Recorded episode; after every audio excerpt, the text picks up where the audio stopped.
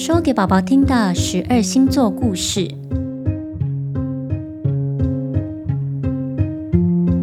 金牛座，亲爱的宝宝啊，如果你的生日是在四月二十一到五月二十一之间的话，那么你的星座就是金牛座哦。在北半球的冬天，夜空里最大、最显著的星座就是金牛座。而关于金牛座的故事是这样的：在古希腊城邦里，有一位非常美丽的公主，叫做欧罗巴。有一天，公主和她的侍女们在野外摘花、散步的时候，看到不远的山坡上有一群牛，其中有一头牛长得非常的特别。全身雪白，闪闪发亮。欧罗巴公主的目光忍不住被吸引了过去。原来，这头像雪花一样洁白的公牛是天神宙斯变成的。因为宙斯实在是太仰慕公主的美貌了，他疯狂地爱上欧罗巴，于是想到了这个方法来接近公主。不知情的公主走向温驯的公牛，轻轻地抚摸它。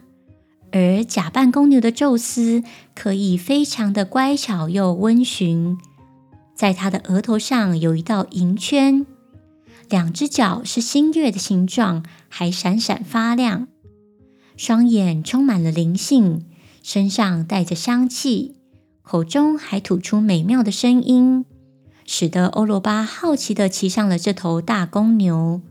没想到公主才一坐稳。这只公牛竟然狂奔了起来，用光一样的速度载着欧罗巴公主奔驰到了海边。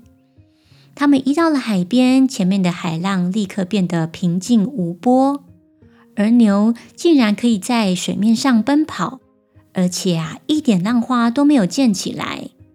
在他们所行经的路上，所有的海底生物都冒出水面来向宙斯行礼。就连海神波塞顿也出来帮忙开路。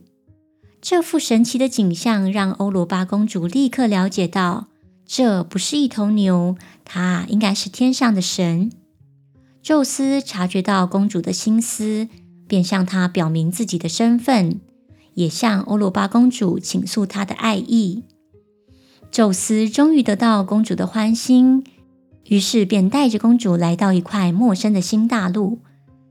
在那里举行了一场盛大的婚礼，并用公主的名字欧罗巴来命名这块新大陆，称作欧罗巴洲，也就是现在的欧洲。